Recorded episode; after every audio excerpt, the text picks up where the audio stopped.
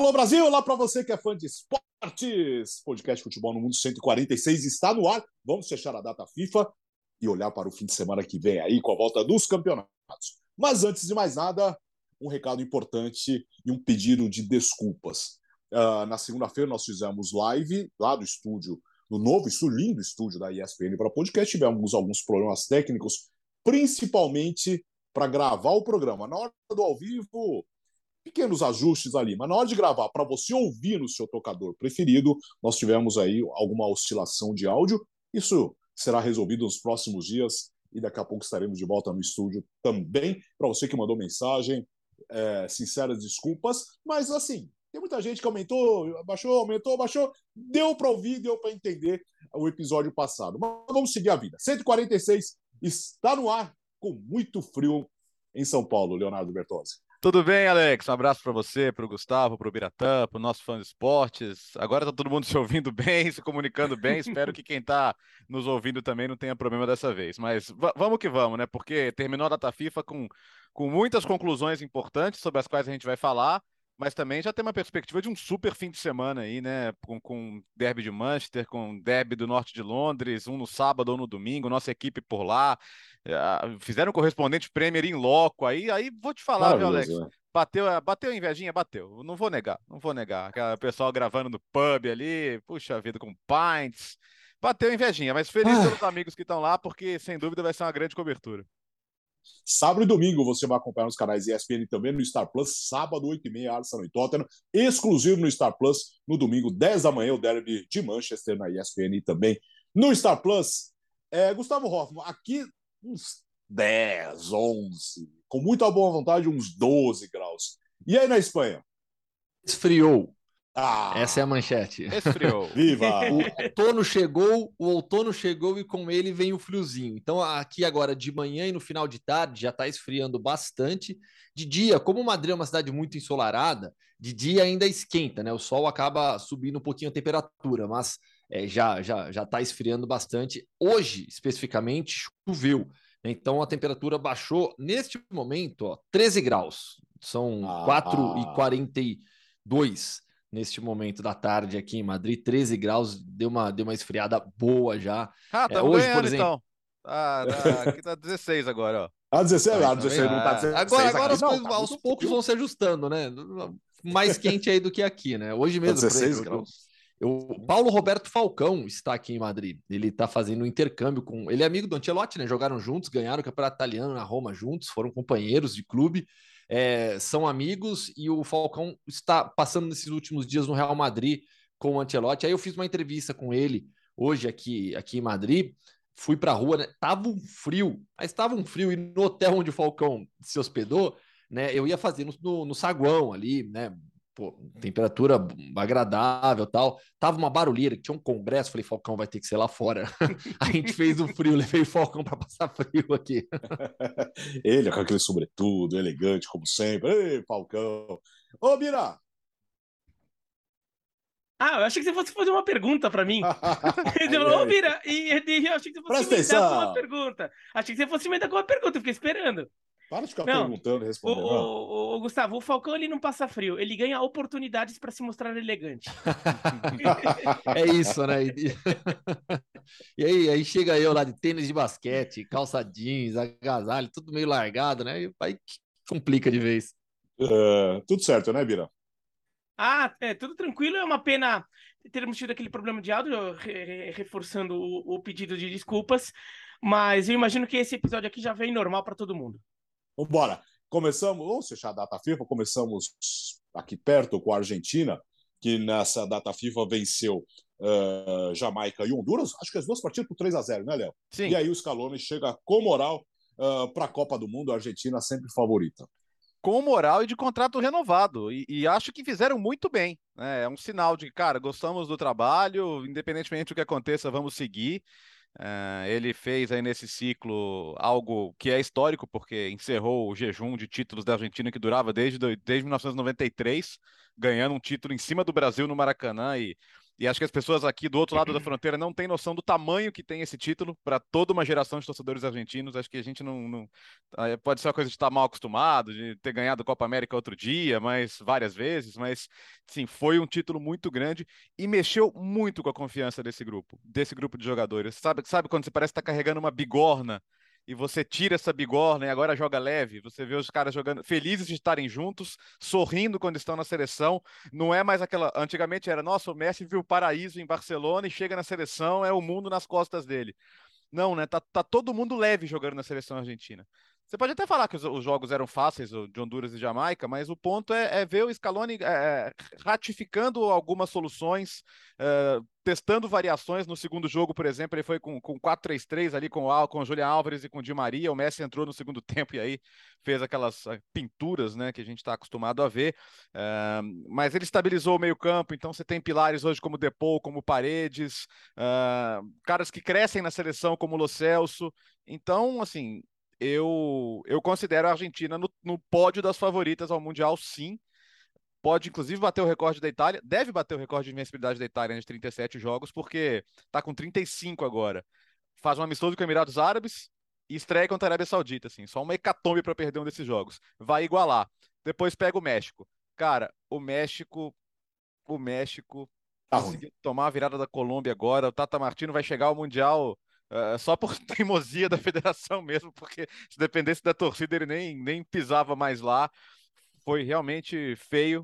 Uh, e, e, acho que assim, me, me, me, certifiquei que eu preferia que a Colômbia tivesse na Copa que o México, pelos jogadores, pelo time, de uma maneira geral, o que, o que só faz a gente ficar bravo com o que a Colômbia fez na eliminatória.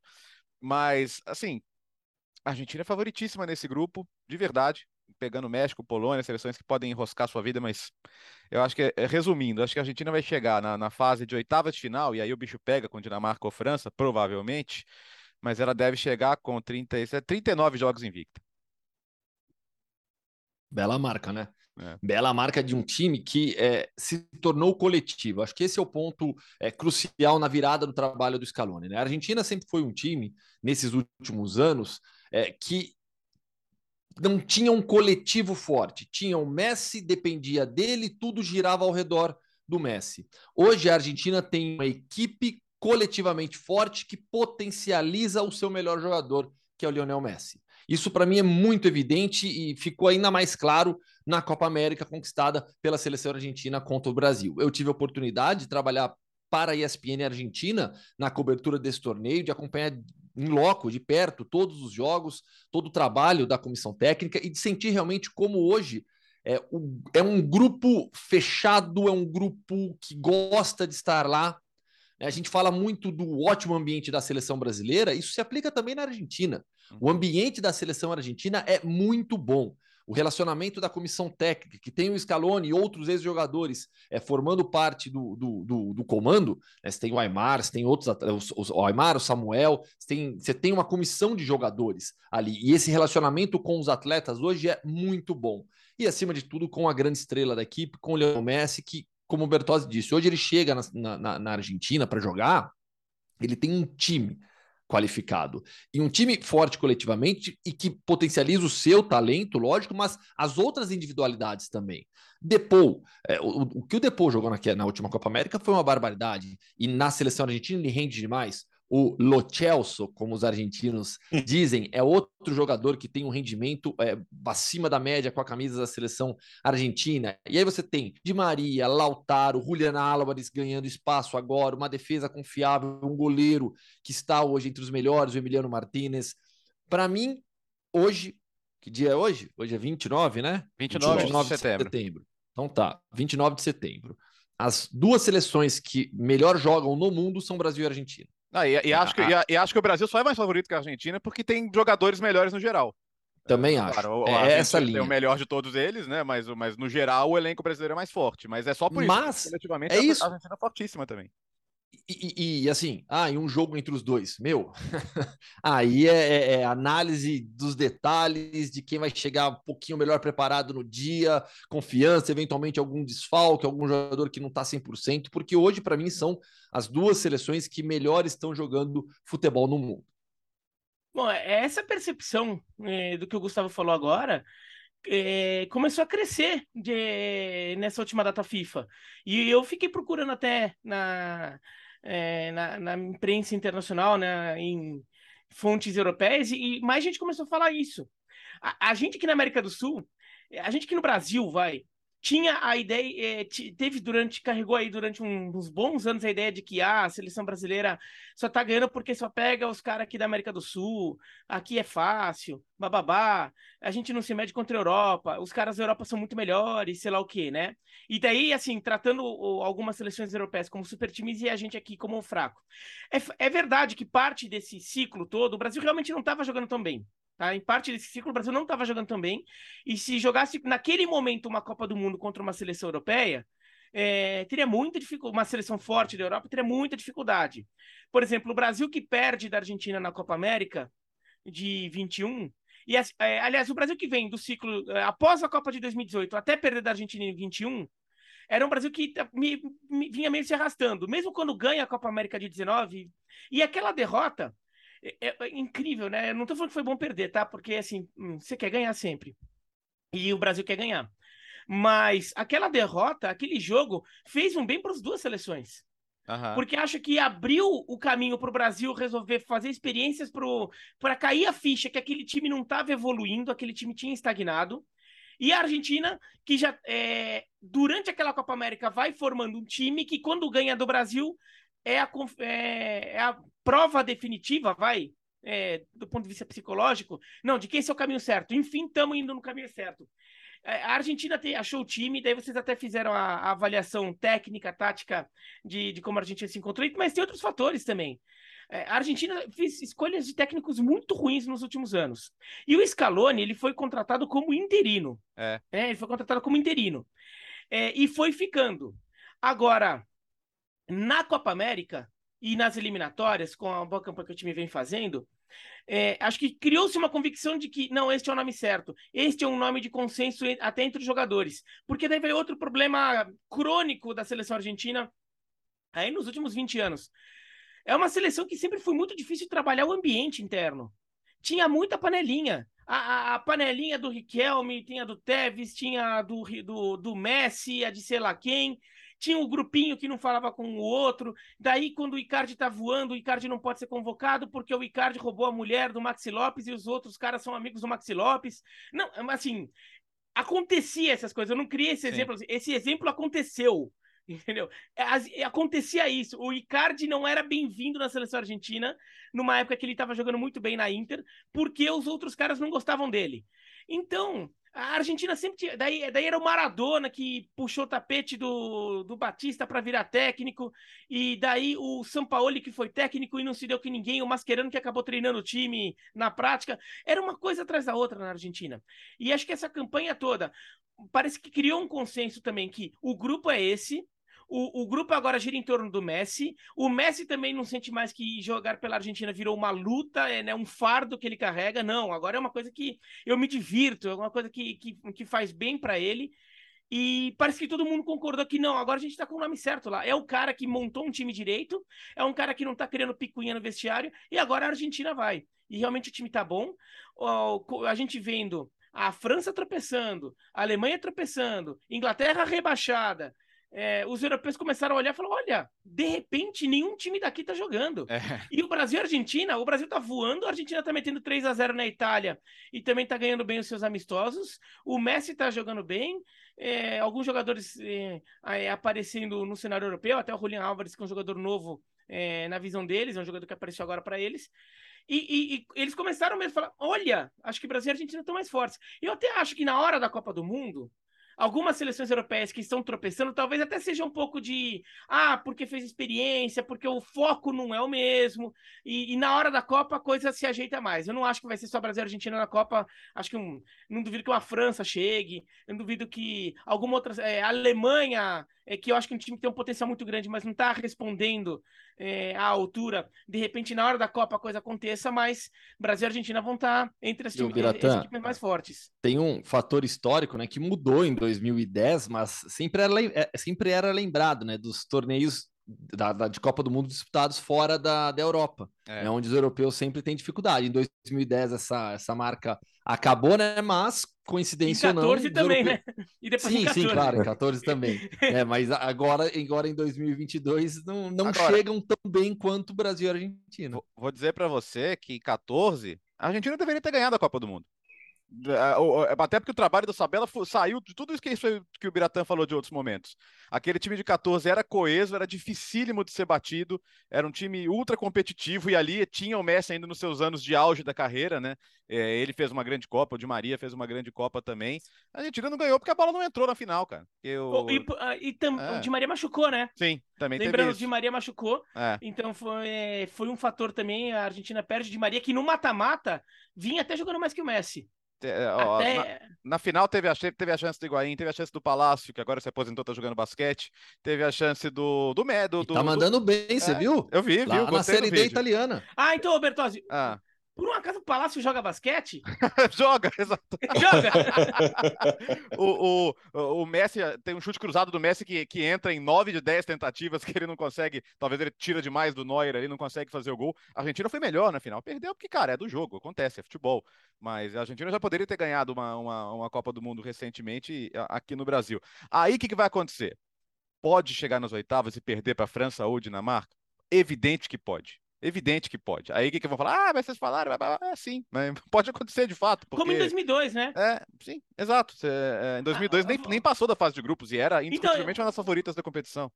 Em, em 2002, a gente tem que lembrar um pouco assim: teve aquela história de que França e Argentina chegaram como favoritas e as duas caíram na primeira fase. Mas foram do, dois enredos diferentes, né? É. A, a, França, porque perde o Zidane e o Pires, e o Pires chega é, com o time acaba remendado e perde na estreia. Daí vira um, uma confusão ali. O Henry é expulso no começo do segundo jogo e a França se enrosca toda. A Argentina pega o grupo da morte ela pegou um grupo com Suécia, Nigéria e, e, Inglaterra. Ela ganha da, da Nigéria, mas ela perde na Inglaterra num jogo aberto que qualquer um podia vencer. Né? Foi um jogo horroroso, inclusive. Foi 1x0 para a Inglaterra, um gol de pênalti. E da Argentina chega com uma, um peso do mundo atrás para ganhar da Suécia e acabou empatando. Mas assim, foi um grupo difícil. Não... É, era uma eliminação que poderia acontecer, mesmo a Argentina sendo favorita. E aconteceu. Vamos para a Europa agora, Gustavo. Na sua Espanha, críticas ao trabalho do Luiz Henrique, uh, mas a Espanha foi a Portugal e venceu Portugal por 1 a 0, se recuperando da derrota final de semana para a Suíça, eliminou uh, Portugal com muitas críticas ao Fernando Santos. E atenção, gol de quem? A classificação Moratinha. da Espanha? Moratinha. Moratinha, Moratinha decisivo, Gustavo. Quanto mais falem falam, bem... mais ele guarda, meu filho. É isso, velho. Falei é. bem, falei mal, ele tá sempre marcando seus golzinhos lá. Sempre em, em, em impedimento e marcando alguns golzinhos. Esse é o Morata, não tem erro. É, assim, né, foi um, um, um, um, um a 0 que gerou críticas para todos os lados. Muitas críticas na imprensa portuguesa ao Fernando Santos, principalmente também pela declaração dele na coletiva, é, respondendo que ah, eu tenho um contrato até 2024, e as críticas em Portugal são até mais fortes do que aqui na Espanha em relação ao Luiz Henrique. E mesmo com a vitória, é, o, fute o, futebol da Espanha vem sendo contestado. O, o, o, time venceu por 1 a 0 mas se tivesse tomado 2 a 0 até 5, 10 minutos do segundo tempo, não seria nenhum absurdo. Portugal criou muito mais a primeira etapa. É, quem evitou a derrota da Espanha no primeiro tempo foi o Nai Simon, que jogou muito, fez grandes defesas. E, e, e, evitou um empate depois que a Espanha fez 1 a 0 naquele chute do Cristiano Ronaldo na pequena área. Aquela bola era para ter entrado, e quem evitou o gol foi o Nai Simon. Então, assim, o Luiz Henrique ele, ele foi lá no Twitter, colocou a imagem com os resultados da Espanha em todos esses últimos torneios mas é, tem que olhar para o campo. E quando a gente olha para o campo, a Espanha não está jogando bem.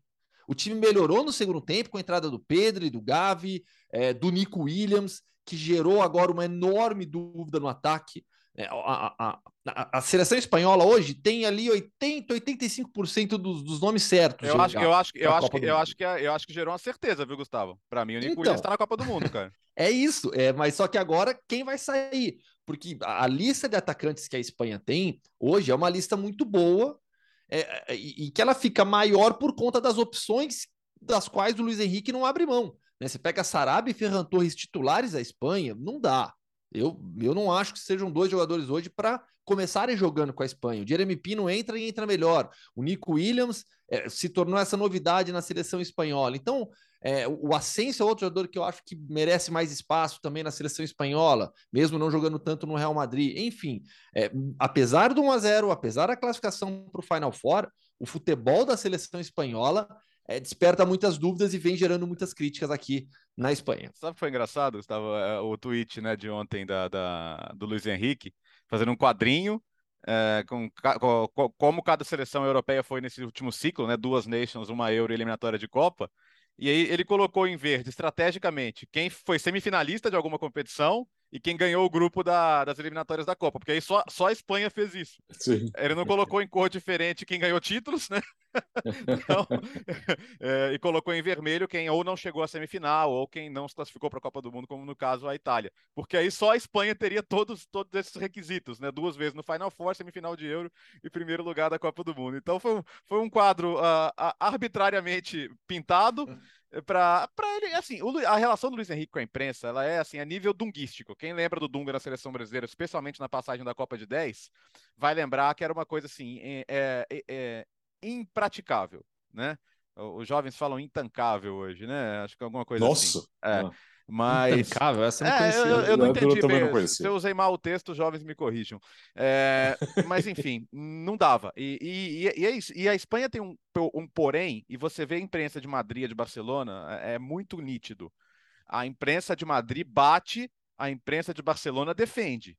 Então, hoje você lê os jornais de Madrid, de Barcelona, você parece que estão falando de dois caras diferentes em Madrid, é, ganhou, mas tá feio, ah, ganhou, mas tá ruim. A de Barcelona, é, tá vendo? Fala agora, olha aí o nosso Luiz Henrique e tal. Então, as, as eu tô justificando a cidade onde eu moro, então. É basicamente isso. você, você, já, você já encampou um pouco da imprensa de Madrid. É, eu acho o Luiz Henrique um grande treinador, tá? E acho que o trabalho que ele fez na Euro foi excelente. A Espanha foi eliminada pela Itália jogando melhor. A Espanha merecia mais que a Itália estar tá na final da Euro. E olha que a Itália foi uma justa campeã, tá? Não é diminuída. Daqui a pouco a gente vai falar de Itália, inclusive. Mas, mas eu acho ele um ótimo treinador. Acho que como, do nível dos técnicos das, sele das seleções, ele é um dos melhores. Mas é curioso, né? Que a Espanha vive sempre essa dicotomia, né? É, é, depende de quem é o personagem ele é mais querido ou menos. E, e, de, e, do quanto, assim, o Vicente, todo mundo amava o Vicente Del Bosque, né, cara? Velhinho, gente boa, conversa com todo mundo, uh, não, não, não, não, quer polêmica com ninguém. O Luiz Henrique é o contrário. Ele é um cara que se alimenta do confronto. Ele gosta do confronto. E quanto mais baterem, mais ele vai devolver. Então, esse vai ser esse climão maneiro aí para a Copa do Mundo. É, é, a seleção espanhola tem, tem, tem uma questão que, pelo, pelo estilo de jogo dela, e eu até falo que a seleção espanhola, para mim, é a seleção, é, seleção de é um time de país, né? Seleção com uma identidade de jogo mais clara e que dura, é, já está durando aí por, por, algum, por algumas gerações, já a segunda ou terceira, vai desde aquele time que ganhou a Euro de 2008. E por causa disso, ela consegue impor esse estilo ao seu adversário. Só que quando pega um adversário que se sente muito confortável jogando lá atrás e partindo um, eventualmente um ou outro contra-ataque, essa Espanha não sabe o que fazer. E quando pega um adversário que vai querer ir mais para o jogo, a Espanha deixa esse adversário desconfortável e por isso até consegue fazer um grande jogo. O, jogo contra Portugal, no primeiro tempo principalmente, Portugal se mostrou uma seleção, e é assim, a seleção do Fernando Santos, que a gente reclama muito isso de Portugal. Mas contra a Espanha, estava é, dando certo no primeiro tempo. Que a gente reclama que esse time de Portugal pode jogar muito melhor, pode ser muito mais corajoso, é um time que é, é, acaba sendo limitado, mas para um, um jogo contra a Espanha, em que Portugal tem que ficar atrás e sair em estocadas rápidas, esse jogo do Fernando Santos, que em geral é, é aquém do que esse time pode entregar, encaixa bem. E tanto que a gente vê a Espanha com muito mais posse de bola, vou até pegar o número, 72% de posse de bola no primeiro tempo, só que daí a gente vai ver os chutes a gol 4 a 2 para Portugal. Sendo que o Nai Simon fez duas grandes defesas no primeiro tempo para impedir. Acho que no segundo tempo o Portugal recuou demais. Daí Portugal recuou demais também, começa a chamar a, muito a mesma história de jogo com a Sérvia. A mesma história é, de jogo com a Sérvia. É, Daí Portugal recuou demais e o Fernando Santos também merece um puxão de orelha bem forte. E daí a Espanha fica indo lá em cima, lá em cima, lá em cima. Uma hora acaba, a bola acabou entrando, uma hora é, acabou achando gol. Mas são dois times, aliás, os dois, que parecem que podem jogar muito mais do que jogam. É, a Espanha, eu contesto, estou é, é, com o Gustavo, eu contesto algumas, é, algumas escolhas do treinador em relação aos nomes de dos jogadores. Alguns jogadores que eu acho que, é, como ele falou, Sarabia não é jogador para tudo isso. Será que não tem opções melhores? No caso de Portugal, não. Acho que o time tá mais ou menos é esse, mas a questão é mais fazer esse time jogar, é treinar é esse o estilo, time. né? É, é. Esse é o ponto. Porque você não precisa mexer com o jeito de jogar da Espanha. E, e eu sigo o Biratã, assim, a questão é de escolha de nomes ali para é. começar é. jogando. Portugal não. Portugal tem tudo a ver com o estilo do seu treinador, que não condiz com a qualidade do elenco. É. Oi, Gustavo, só, só um pitadinho aí, Gustavo Bertazzi. Você estava naquele quadro do Luiz Henrique, ah. mas aí, aí, eu vou fazer um, um comentáriozinho aqui maldoso, Ih. defendendo um pouquinho o Luiz Henrique. Ah, o Luiz Henrique fez aquele quadro ali com as corzinhas. E é claro que foi um quadro absolutamente tendencioso, né? Só que daí teve um cara, eu fui ver o quadro, né? O tweet do Luiz Henrique, daí teve um cara que respondeu, um, um torcedor da Espanha, né? Um ah. espanhol que respondeu assim: Ah, é isso que nos limitamos agora? Ficar felizes com semifinais? Meu, cara, há 15 anos vocês não tinham porcaria nenhuma. Então, Chegaram não, semifinal, vocês estavam soltando rojão. Não, o cara, o cara realmente acha que a, que a, que a geração dourada ia durar para sempre, pelo amor de Deus. É, é, é, é, é, bom, é bom fazer esse recorte. a Espanha pré ciclo 2008, 10, 12, ela não chegava frequentemente às semifinais. Não, não chegava. Não chegava, não chegava. Só tinha uma semifinal de Copa em 1950. É. Não. E é. claro, 2002 foi roubada pela Coreia do Sul. Verdade. Mas assim. Deveria ter chegado, sim. Deveria ter chegado. Ah, mas o, o recorte tá aí, né? Mas aí na, na Euro 2004 também Cada já um faz o que convém, né? É, pois é. Ô, ô, ô Léo, e a sua Itália, hein? Uma, uma, podemos dizer que esse Final Four é um prêmio de consolação? Não, não porque Foi não até é a Hungria, ganhou. Não, mas não é consolação nenhuma. Tá tudo tá, cara, esse esse novembro e dezembro para quem gosta da seleção italiana vai ser terrível, velho, porque era para estar tá lá, velho. Era para estar tá lá dessa vez, não é? Sabe, a sensação, a sensação de 18 era assim, cara, não era para estar tá mesmo, tá tudo errado. Essa que é a sensação de, cara, como é, que, como é que isso aconteceu, né? Como é que o Jorginho conseguiu perder pênalti duas vezes? Como é que a não. Itália conseguiu não fazer um gol na Macedônia? Como é que aquela bola espírita entrou no. O que, que adianta agora também, né? Vai, vai, vai, vai passar o final do ano lambendo as feridas. Tem uma passagem curiosa que a, que a Itália tinha marcado um jogo com a Áustria para o dia 20, que aí depois do dia 20 virou o dia da abertura da Copa, porque foi antecipado o jogo. Aí eles chegaram pra televisão e falaram, cara, vamos antecipar pro sábado, né? Porque domingo é abertura da Copa do Mundo. Aí a televisão falou, cara, não, tem o Balando com Lestelia, que é tipo a dança dos famosos lá. E é o nosso, é o nosso programa de maior audiência. Desculpa, mas não. Vai jogar no domingo mesmo. Que fase. Não dá pra mudar pra sexta-noite, então. É, não, não, enfim, terrível, né? Terrível, terrível, terrível. É, cancela logo. Né? Cara, e assim, eu acho que nessa, nessa hora tem que exaltar os caras que deram a cara. É, e são jogadores é, como, como o Raspadori, que fez dois grandes jogos, como de Marco, que fez gol também e foi muito bem. É, o próprio Donnarumma, né, que teve uma atuação monumental em Budapeste. Acho que sem as defesas dele, talvez até ele não ganhasse o jogo e não se classificasse. Mas tem que olhar para frente. O que a gente falou da Argentina, né? Tem que recuperar o prazer de jogar pela seleção, porque esse ano foi difícil jogar pela Itália mesmo, depois do que aconteceu. Não dá para falar que foi um ano normal, né? Ah, não, tá todo mundo ali se preparando para a Copa do Mundo, fazendo planos e você tá olhando para frente. Então, pelo menos quando voltar o ano, já, já zerou tudo, todo mundo começa do zero e a Itália vai ter a chance de disputar um título, queira ou não. É o que dá para pensar a curto prazo, né? Eu, eu acho que essa semifinal, neste momento, Acho que quando, quando ela acontecer, quando esses jogos forem disputados, acho que até pode mudar um pouco, mas neste momento dá uma sensação mais negativa do que positiva. É, daquela sensação, daquela é, sensação negativa né? de. É da raiva. Da raiva, porque, olha, cara, vocês são bons, caramba. Vocês ficaram em primeiro lugar no grupo que tinha Alemanha e Inglaterra. Como é, mesmo tomando cinco da Alemanha no primeiro jogo, como é que vocês não, não conseguiram chegar na Copa do Mundo dessa, dessa indignação? né? É, acho que o, o torcedor italiano está indignado com você. Então, e, e daí o, é, agora quando chegar a é. semifinal, quando chegar a semifinal, que daí a Copa do Mundo já vai ter passado, tudo, então vai tudo já vai já você vai, já vai estar tá focando Seis meses no, no depois já, ciclo. né? Não, então, você já vai estar tá focando no próximo ciclo. Jogar essa semifinal, acho que vai ser um, parte do processo de recuperar a confiança, de reconstruir a, a identidade, o orgulho da seleção. Como no final das contas foi o, o ciclo da Euro, que eh, não foi completo por causa dessa eliminação, porque era um ciclo que, se, se seguisse o curso normal, a Itália iria para a Copa do Mundo e iria chegar agora forte, como uma seleção. Imagina se a Itália tivesse eh, eh, se o Jorginho faz aquele gol contra a, a Suíça, de pênalti, a Itália vai para a Copa, ela tá classificada na Copa. Talvez ela estivesse no grupo do Brasil, inclusive, né? Porque eu não sei como ficaria de. Não, não, mas acho que a Itália seria a cabeça de chave, né? Se, se não me engano, pelo, pelo ranking dela. Mas assim, é, a Itália teria é, ganhado o grupo com Inglaterra e Alemanha, e a gente estaria vendo hoje, ó, Itália campeã europeia, chegou na Copa, ganhou um grupo com Inglaterra e Alemanha. Olha, é. além do Brasil e da Argentina, talvez seja o único europeu que está bem. A gente até estaria, talvez, vendo a coisa assim. É, talvez até de forma exagerada, de forma muito otimista, mas talvez fosse essa um pouco a percepção, né? Como aquele, aquele um ano entre a Euro e, e as eliminatórias foram terríveis para a Itália.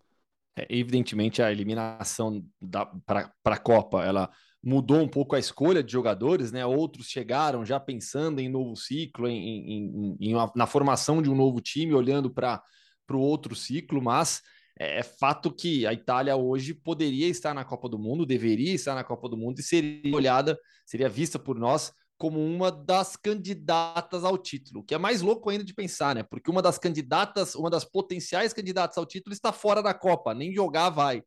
É, mas acho que pensando nesse próximo ciclo, estar em uma semifinal de Nations League, em um Final Four de Nations League, vai ser bom para um início de trabalho, para testar os jovens, para colocar em prática um time já em um torneio do mais alto nível, jogando um, um, jogo tão importante. Então, pensando nisso, claro que vai ser importante, mas realmente esse final de ano vai ser, vai ser melancólico para o italiano. É, e vai ter caras que, pô, vai, vai ter Chiesa, vai ter Spinazzola em melhor forma, né? São caras que foram protagonistas na Euro e, nossa, o que fizeram falta na, na reta final ali da, da eliminatória, né? Vai ter Uh, sabe, Tonali que não jogou esses jogos, Pellegrini que não jogou esses jogos. Uh, eram muitos desfalques. Eram muitos né? desfalques. Então, isso Era um aumenta time o mérito. inteiro, quase. E, e, uma, e assim, tu vai falar, ah, por que, que o Mantini não, não, mudou a maneira de jogar o time antes, né? Cara, ele tinha, ele tinha acabado de ser campeão europeu com aqueles caras daquele jeito. É, é, é fácil falar agora, sabe? Eu me coloco um pouco no, no lugar dele também. Você fala, cara, esses mesmos caras acabaram de me dar um título europeu. Como é que eu vou revolucionar o time assim? É... Ah, mas agora ele mudou o esquema, jogou com jogou 3-5-2. É, que é, hoje muitos times italianos jogam com três zagueiros, né? Então, muitos desses caras, a Inter joga com três zagueiros, então os caras jogam assim no clube. É, então, isso facilita para alguns jogadores. A, a, Roma joga com três zagueiros.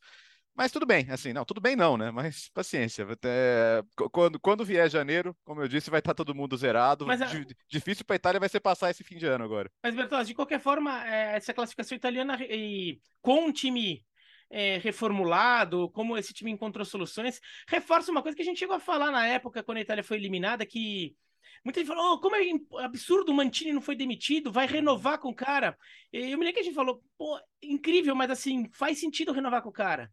Uhum. O trabalho é bom, assim, deu assim, deu muito ruim nas eliminatórias, mas é, o trabalho é bom, não faz sentido também quebrar esse. E, bom, talvez essa classificação reforce a ideia de que a escolha do técnico é correta, mas realmente teve aquele, aquele período ali é, de alguns meses que deu tudo muito errado e as consequências foram graves, mas o, a, a, em médio e longo prazo ainda é um trabalho de futuro. Uh, falando um pouco da Holanda, na segunda-feira, no programa da segunda-feira, nós falamos da vitória contra a Bélgica e a classificação para o Final Four, mas é importante, né, Bira, ressaltar que a Holanda está invicta e só com times, uh, jogando só com times que estarão na Copa do Mundo, né? Então, é, a, a, Holanda é uma seleção.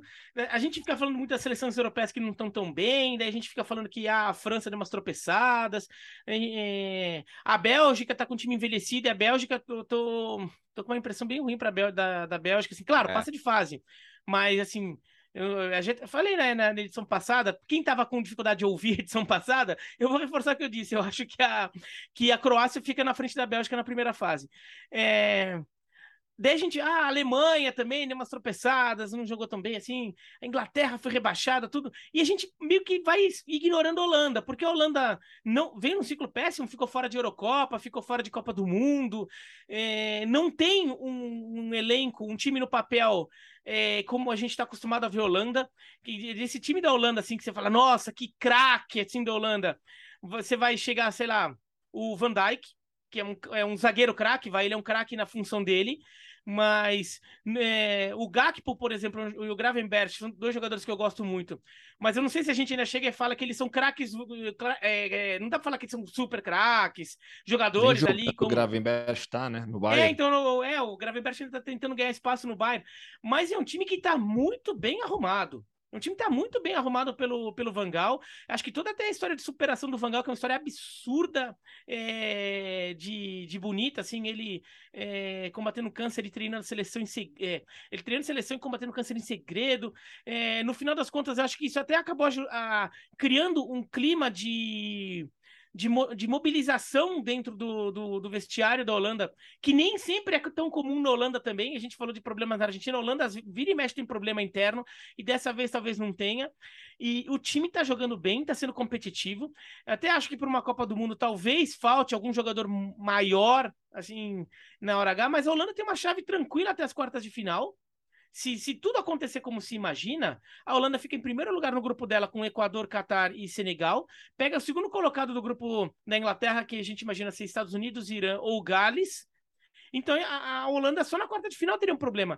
E, e, tem jogado bem os jogos grandes, né? Então a Holanda chegou a, a, a, empatar com a Alemanha, quando a Alemanha vinha naquela super sequência de, de bons resultados.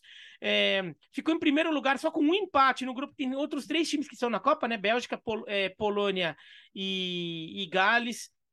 É, ganhou da Dinamarca, né? A Dinamarca vinha voando com uma super sequência. Nas eliminatórias é, terminou com só com vitória, sei lá o que, pegou a Holanda, tomou de 4 a 2 Então a Holanda vem forte, é, um, é, é uma seleção que merece mais atenção do que tem, do, do que tem recebido. Ó, se, se contar a, a passagem do, do ciclo 14 e a atual, é, são duas derrotas só, né? do, do, do com a seleção holandesa. Nessa ele não perdeu ainda, você está com, com 15 jogos de invencibilidade desde que ele assumiu, e da passagem anterior ele perdeu só dois jogos, fez, fez semifinal de Copa do Mundo é, e perdeu nos pênaltis, poderia ter ido à final. É, a primeira passagem foi a ruim, que ele não conseguiu levar a Holanda para a Copa de 2002, né? Ainda assim perdeu dois jogos também só, ou seja, o Van Gaal na vida inteira como técnico da Holanda tem quatro derrotas pelo que eu tô, pelo que eu tô consultando aqui. É realmente impressionante. Então vai ser, vai ser difícil de ganhar. E tem muito jogador bom, né? É, a Holanda, a Holanda quase sempre tem jogador bom, mas tem caras que estão despontando. O Cody Gakpo, por exemplo, um jogador que a gente já elogiou outras vezes aqui, mas e, e caiu direitinho na seleção, né? Tá bem. Cop Miners está voando na Atalanta também. Acabou saindo machucado lá no primeiro jogo com, com a Polônia, mas se chegar bem na Copa do Mundo vai fazer uma boa Copa. É, gosto, gosto dessa seleção holandesa. Acho que ela tem condição de chegar longe, sim. Acho que é uma seleção Falando. que vem em um segundo escalão, crescendo, mostrando força, com qualidade, com talento individual, mas o ponto crucial para mim é o abordado já pelo Biratã. É, e que acho que é o que faz com que todo mundo olhe para essa seleção e não a coloque como uma das favoritas. Falta, faltam jogadores de maior destaque internacional ofensivamente, vai, vamos colocar dessa maneira né? O Van Dijk é o craque do time, mas a gente olha para o ataque, quem decide, quem vai ganhar jogo? O Memphis seria esse jogador? O Memphis embaixa no Barcelona, na seleção ele tem um papel importante, mas talvez por esse aspecto que a gente não olha realmente para a Holanda, que tem um bom time coletivamente, mas individualmente, por mais que tenha bons jogadores em todas as posições, em todos os setores do campo, melhor dizendo, é, não tem como já teve em outras épocas grandes jogadores. Não tem o Van, da, não tem o Van Persie, não tem o Robin, não tem o Bergkamp, não tem esse nível de jogador hoje em dia. Ô, Gustavo, será que dá para falar que é, Tirando o assim, Van Dijk, como, como você já é. bem ressaltou. E no final das contas, quem vai resolver? O Van Dijk que resolveu contra a Bélgica, ele que fez o gol. É, será que, dá, assim, se a gente ignorasse o, o, a camisa, tá? Pensando só no time, a gente olhando a Holanda jogar, com o que ela tem jogado, com o elenco que ela tem, se ela não fosse a Holanda, a gente talvez estivesse falando dela como a gente fala da Dinamarca e da Croácia. É, nossa, é, nossa seleção muito boa, muito bem montada, é, jogadores que, que na seleção se encaixam muito bem, alguns muito promissores estão crescendo. Mas como um ela é a Holanda. daquela força é. média, né? É, mas como ela é Holanda, a gente normalmente exige é, algo mais desse time, é, em relação a, talento, a nomes, até, até, nomes. Mas é um time bom. É que daí, como a gente exige mais, a gente fala mais negativo porque falta o nome do que falar o positivo de que, olha, o time tá jogando bem. Né? Como a gente fala da Dinamarca. Uh, bom, fechando o Final Four, a Croácia uh, é a quarta seleção classificada aqui no grupo que tinha a Dinamarca e também a França. Escuta, é, voltamos a falar de seleções em breve, né? Vamos fazer aquele especialzinho com os grupos vamos, da Copa né? do Mundo. Vamos, vamos né? fazer, vamos fazer. De, de, dois em dois? Aliás, o senhor tem que organizar isso daí, hein? Porque. Eu não consigo dar é conta ali, de né? tudo. É, essas coisas ah, estavam nas suas mãos né, antigamente, né? É, Até agora... pouco tempo atrás. Não, agora eu não tô mais. Você que frequenta os corredores aí da ESPN, é, eu não, não mais. Não, né? não, não, dou conta, não dou conta. Mas tudo bem. Vamos falar de Premier League agora. sábado. Aliás, está no ar nesse momento, uma entrevista exclusiva. Você pode acompanhar, você que está ouvindo agora, pode acompanhar depois na nossa programação. Paulo Andrade, Mário Marra, com Gabriel Jesus, porque no sábado, 8h30, tem Arsenal e Tottenham direto no Emirates. A bola rola às 8h30 da manhã. O abre o jogo no Star Plus às 8 E na sequência, o SC Plus com a repercussão de, desse clássico. E no domingo teremos o derby de Manchester no Etihad a partir das 10 horas, Léo. Teremos. E assim, eu acho que esse é o Arsenal e Tottenham mais legal dos últimos anos, pelo nível das duas equipes, por como as duas equipes começaram. E, por exemplo, é, qual foi a última vez que os dois tiveram como moral e como jogo acima do Chelsea? Os dois ao mesmo tempo. Faz tempo, né? Hoje você confia mais no Arsenal e no Tottenham do que, do que no time do Chelsea. Então, eu acho que vai ser um tirateima legal, vai ser um jogo quente, de muita rivalidade.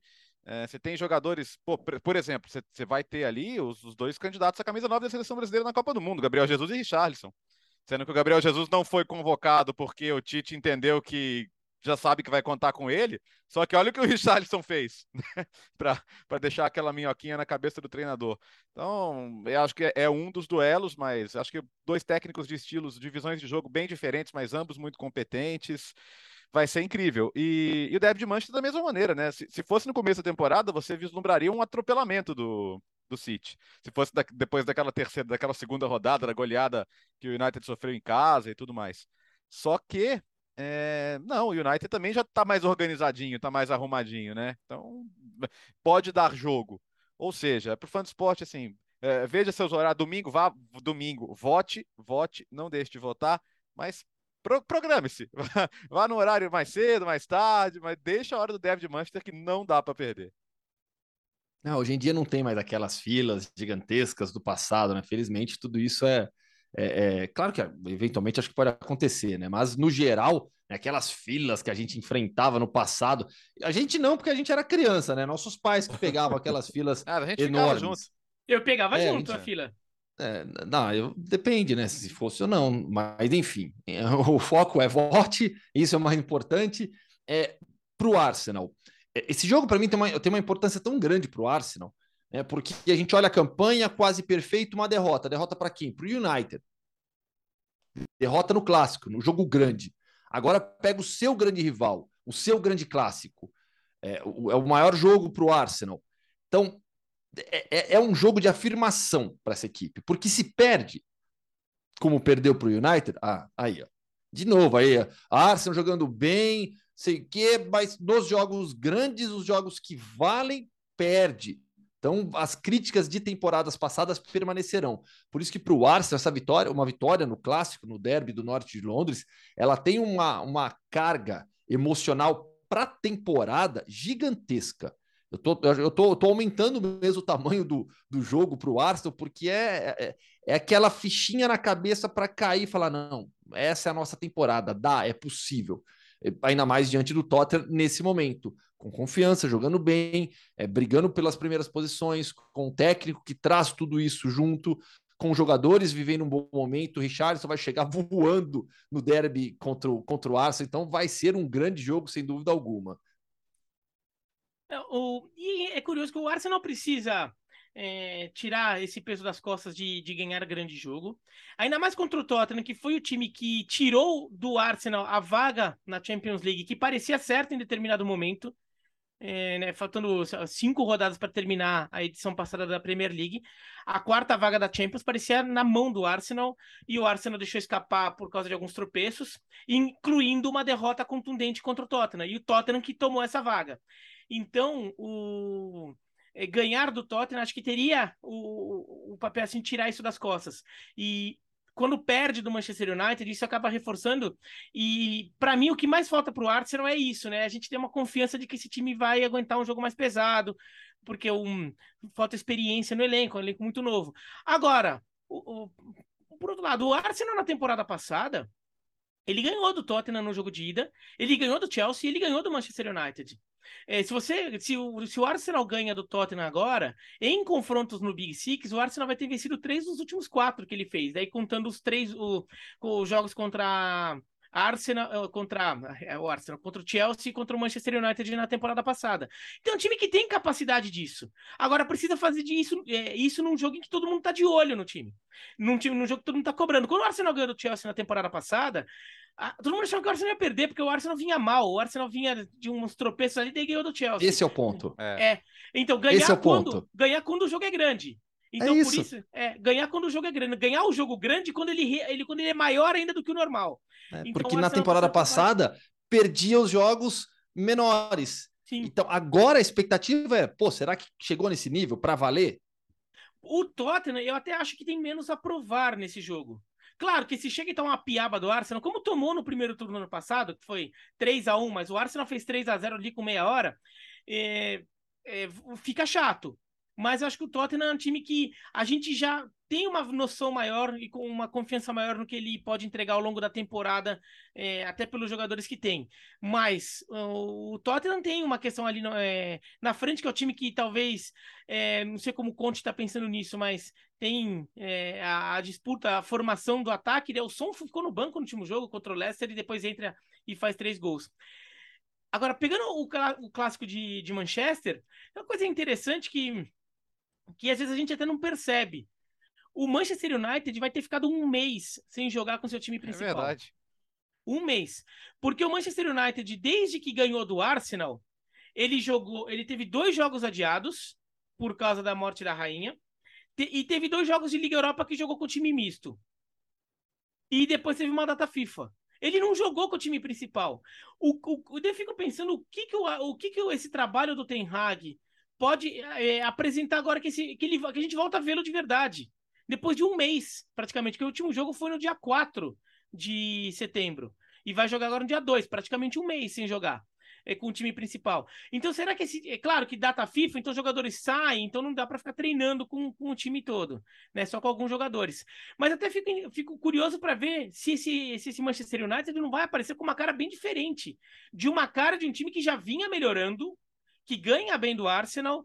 É, num, num, jogo muito bom, um jogo que eu achei que o Arsenal jogou. Os dois times jogaram bem dentro da sua proposta. O Manchester United foi mais bem sucedido. Então, até fico, fico curioso para ver o que, que esse Manchester United vai aparecer. Eu não me surpreenderia se o Manchester United vier talvez até com soluções diferentes do que a gente vinha vendo até então. É um jogo bem interessante aí, esse Manchester United e Manchester City. Agora, Manchester City é favorito, claro, é um time que é mais sólido, é um time que tem um, um conjunto, um, um, uma formação que a gente já aprendeu a confiar mais. Vamos lá, então, sábado, a partir das 8 da manhã, no Star Plus, o Abre o Jogo. A bola rola às 8h30 no Star Plus para Arsenal e Tottenham na sequência, toda a repercussão no Sport Center Plus. No domingo, o abre o jogo às 9 na ESPN e também no Star Plus. A bola rola às 10 e na sequência, uh, toda a repercussão também no Sport Center Plus. É um fim de semana de clássicos na Inglaterra com Paulo Andrade, com Mário Marra, João Castelo Branco, Nathalie Gedra e Mariano Spinelli, o nosso time lá na Inglaterra. E agora vamos para onde, Gustavo? Oh, desculpa, o microfone está fechado. Romênia. É. Olha, de vez em quando é bom viajar né? um pouquinho. Né? Assim, não, não. E, e, e, não apenas para a Romênia. Vamos para uma parte especial da Romênia, para a hum. Transilvânia. Ah, gostamos, gostamos. Agora sim, uma, uma viagem de verdade, Léo. Agora é, agora o Gustavo vai para o mundo Hoffman, o famoso raiz, né? Aquele que faz parte do, do bloco inicial do mundo Hoffman. Então é com muito prazer que apresento mais uma Hoffman Entrevista.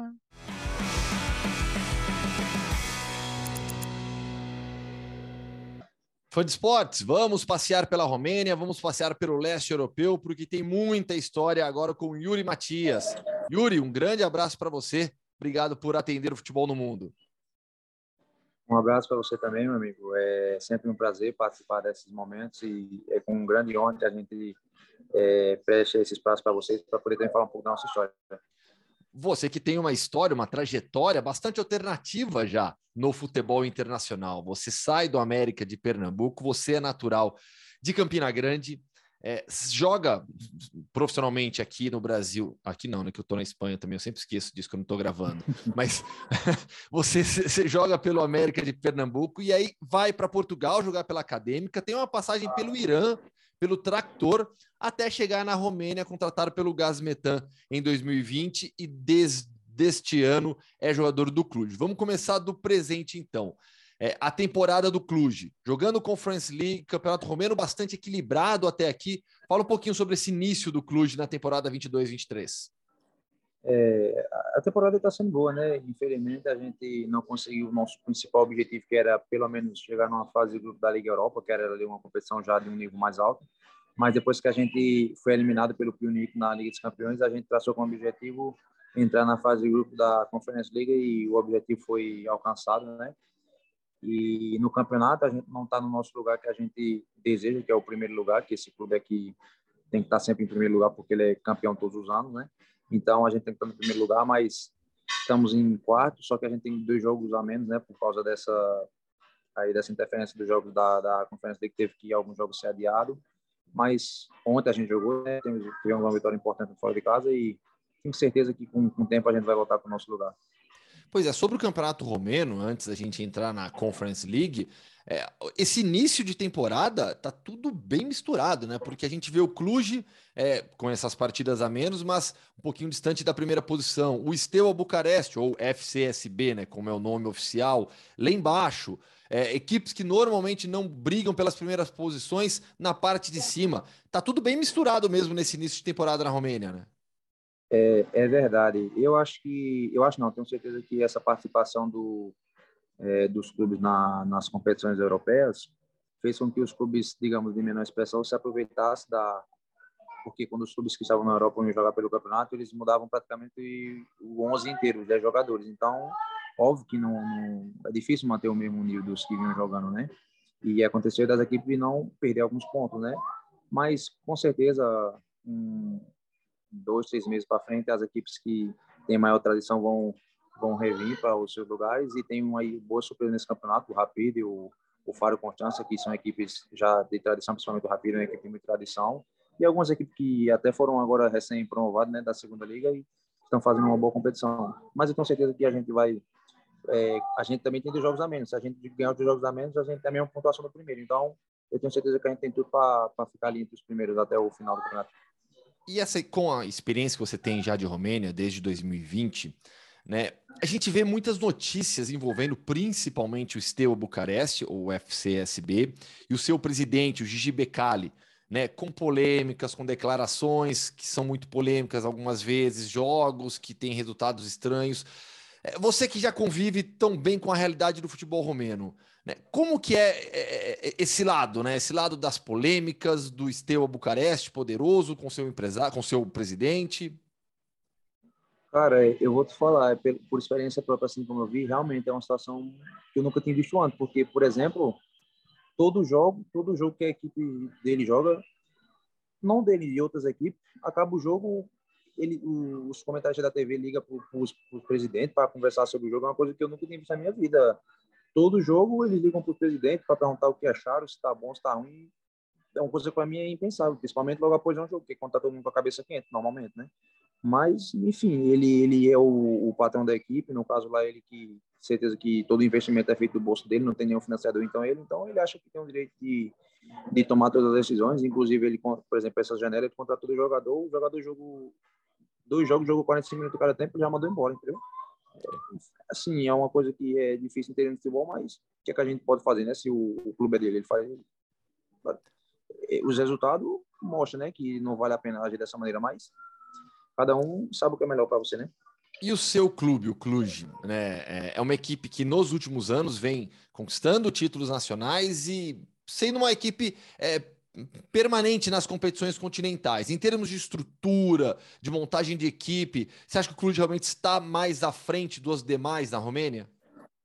É, com certeza, até porque a gente tem um, a gente tem, um, acho que hoje a gente tem um elenco com 30 jogadores ou mais, eu acho.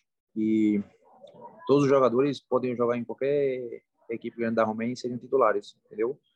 Todos os nossos jogadores, principalmente os estrangeiros e os romenos, são os romenos tem quatro, cinco jogadores da seleção da Romênia e alguns estrangeiros também, então de longe, eu tenho certeza que, como plantel, o nosso grupo é o, é o mais equilibrado, entendeu? E também a gente tem toda a estrutura que o clube nos fornece para poder fazer o nosso trabalho bem feito. E a gente também está representando um clube, por exemplo, no meu caso, eu cheguei no clube, o clube tinha vindo de quatro anos seguidos campeão. Quando eu cheguei também, o meu pensamento foi, não, vamos para o quinto. E conseguimos, graças a Deus, e eu participei em todos os jogos desde que cheguei. E nesse ano agora também tô me firmei né, na equipe. Então, é isso. Eles nos dão uma boa, uma boa estrutura e condições para poder atingir os objetivos. E como é viver na capital da Transilvânia, terra de Conde Drácula? Não, é tranquilo, né? Só agora vai começar o frio, aí é, complica um pouquinho, né? Mas a cidade é tranquila, é boa, não é tão grande, facilita um pouco, né? A locomoção. E tem que ir um visitar esse castelo ainda do Conde ainda. Você não foi ainda lá na casa dele? Não, eu não fui. A minha, a minha esposa me aperreia para ir muito. Eu até estava pensando nessa pausa agora, mas como a gente aqui planejou outra coisa com outro casal de brasileiro, então vai ficar para a próxima. Mas uh, toda, toda essa área de turismo, né, da cidade, tudo gira em torno do, do Conde Drácula, né? É, com certeza, com certeza. Vamos falar de Conference League agora, então, é, Yuri. É, teve um episódio curioso, né, na segunda partida do Cluj contra o Sivaspor. Vocês dominaram o jogo, é quase 30 finalizações, acabaram perdendo por 1 a 0, aquelas coisas do futebol. Mas o Sivaspor, a equipe turca, campeã turca, time forte, é, teve o uniforme extraviado na viagem. Eles chegaram para jogar e não tinha uniforme. E aí tiveram que pegar o uniforme emprestado, né? Jogaram com, com aquela camisa branca. Como é que foi isso para vocês, o time adversário? É, é, na verdade, a informação que nos chegou foi que os roupeiros da equipe esqueceram o uniforme dele, entendeu? Pior ainda, né? E aí, é, é um, uma coisa inaceitável, né? E aí a gente, a gente achou que poderia ter possibilidade de não ter jogo, entendeu? Porque eles não tinham conseguido não tinham conseguido uniforme, mas aí o nosso clube forneceu o, o uniforme, né? Fez uma, uma boa ação, forneceu o uniforme do, do clube lá. E o jogo, nem tem como falar o jogo. É, acho que se a gente jogar 10 vezes esse jogo, a gente ganha 10 vezes, porque foi incrível o que aconteceu no jogo. Eles tiveram um pênalti no primeiro tempo, fizeram o gol e a gente teve, como você falou, 30 chutes e não conseguimos fazer um gol. É aquele dia que a bola não entra, mas ontem, por exemplo, já foi diferente, a bola entrou, é assim. Uhum. E agora tem mais quatro partidas. Estamos gravando essa entrevista antes da, da terceira partida do Clube pela Conference League. O início não é bom, mas agora é trabalhar para nesses quatro jogos. Eu tenho certeza que o principal objetivo é a classificação para a próxima fase. Né? Com certeza, o principal objetivo é a classificação para a próxima fase. Entre nós jogadores e para o clube também é importante, porque querendo ou não, o clube recebe um bom dinheiro com essa classificação e pode ajudar também o, a situação do clube, né? E é nosso objetivo. A gente agora vai ter dois jogos contra o Slava, que não, não temos por que esconder é a principal equipe do grupo e o principal candidato a, a classificar em primeiro lugar, né? Por tudo, por todos os, os motivos, né? Mas a gente vai brigar com as nossas forças para tentar uma classificação. Yuri, para gente, a gente fechar, é, as, o futebol romeno, é, os grandes times da Romênia sempre foram equipes muito técnicas, né? É, a gente lembra muito da seleção romena da Copa de 94. O país tem em sua história um campeão europeu, Steaua Bucareste, vencedor da Champions League, antiga Liga dos Campeões da Europa, em 86. É um futebol com história, mas há muito tempo vem mal, é, em termos de resultados continentais e resultados nacionais também. É, como é que você vê o momento do futebol romeno? É, você acha que está melhorando, está evoluindo, é, vê garotos surgindo? Fala para mim, por favor. Assim, tem uma equipe na Romênia que chama-se Faro Constança, que é a equipe Sim. que é o presidente e o treinador é o principal jogador da do futebol da Romênia, que é o Age. E aí você vai ver que, se você assistir um jogo da equipe dele, você vai ver que a equipe dele joga um futebol que as outras equipes jogam em outros países aí mais de top 5 aí, que você vê, porque e até porque a formação lá que ele faz com o jogador é incrível. Ele, ele, é, ele, eu acho que ele é a única equipe que não tem problema com a regra, a, a regra de sub-21, porque ele, ele pode colocar 10 jogadores sub-21 em campo que eles correspondem, porque ele forma um jogador lá muito bem formado mesmo. E, infelizmente, isso não acontece na, nas outras equipes no resto do país. E aí o resultado você vê na seleção nacional e nas competições europeias, infelizmente, é, é a realidade, entendeu? E, e, eu tenho um pensamento que, enquanto os resultados for mais importantes do que o, o jogo, de como a equipe jogou em si, o que foi que ela fez para ganhar, pode ganhar um, dois jogos, mas depois, no, no, no geral, não, não, dá certo, não. É, Infelizmente, aqui o resultado é mais importante do que como se joga, do que o que fez para ganhar. Complicado. Sem dúvida. É, e, e, Yuri, você, você está com a sua família, né? Você mora com a sua família na Romênia. É, a minha família está aqui comigo é até o final do ano. Seu contrato vai até quando? É junho de 2024. Ah, tem mais duas temporadas. Tem essa temporada, É. mais a próxima, então, ainda, É, né? é verdade. É. Ou seja, está feliz e tranquilo na Romênia, né? Não, feliz, né? Tranquilo não, mas estou feliz. E porque tranquilo não, porque eu vou dizer assim, a gente está sempre tentando fazer o nosso melhor, inclusive eu estou tentando fazer o, melhor possível, porque a gente quer sempre estar num. Se hoje eu estou num, num clube bom, eu quero, eu sei que posso estar no melhor e já tenho demonstrado isso, mas tudo vai vir no seu tempo, né? Tem que continuar fazendo uns golzinhos aí que nem na conferência no campeonato já. 15 jogos dois gols esse ano, então é bom para o zagueiro continuar fazendo gol porque chama atenção. É, é bem isso mesmo. Golzinho chama atenção para zagueiro também. Yuri, eu te desejo toda a sorte do mundo, então, nessa sua trajetória, que você consiga é, continuar evoluindo na carreira, que venha um clube maior ainda que o Clube na sequência da sua carreira. Muito obrigado. Amém, meu amigo. Muito obrigado também pela oportunidade. É sempre um prazer participar desses, desse tipo de espaço que é no inserido e eu só tenho a agradecer. Muito obrigado. Um grande abraço e um bom dia para você.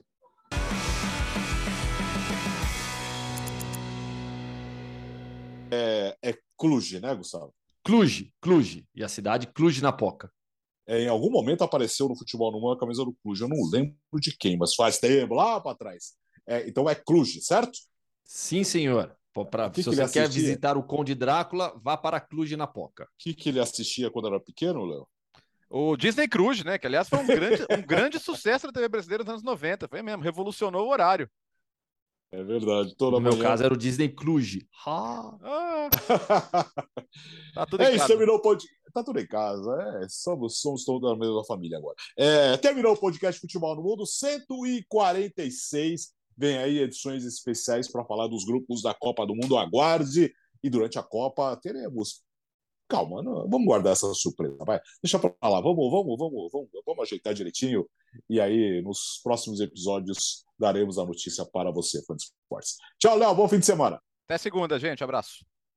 Gustavo Hoffman estará em Real Madrid e Osasuna, no domingo, às é, é, domingo à tarde, quatro, né? quatro da tarde no Quatro Brasil. da tarde. no- da noite Isso, aqui em. Madrid. Quando, quando que você descobriu que não era o Sassunha?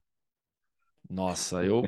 Meu, eu vou falar que eu sempre soube que era o Osasuna e nunca entendi, nunca consegui. Não, mas você sabe que nos anos, entender. se você procurar em jornais dos anos 80, Eles tinha escreviam. Tinha, jornal que escrevia o Sassunha.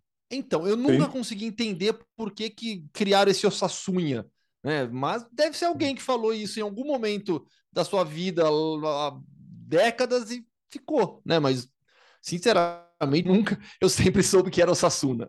É, eu, eu acho Aquela que, coisa ó, do La Corunha ou Sassunha? La Coruna. Aí. É eu acho que alguém achava É. que, esse- que, que fosse um erro da agência que, que manda, às vezes a agência manda o material Uhum. em inglês, né? Agência de notícia, ainda mais lá nos anos 80, e daí de repente achou que faltou aquele. Ah, por que tá esquisita essa palavra, né? Deve ser unha. Le- Lembrando que se você pegar jornal dos revista dos placar dos anos 80, você vai ter o espanhol com N-Til, o Aham. espanhol de Barcelona e o Atlético de Bilbao.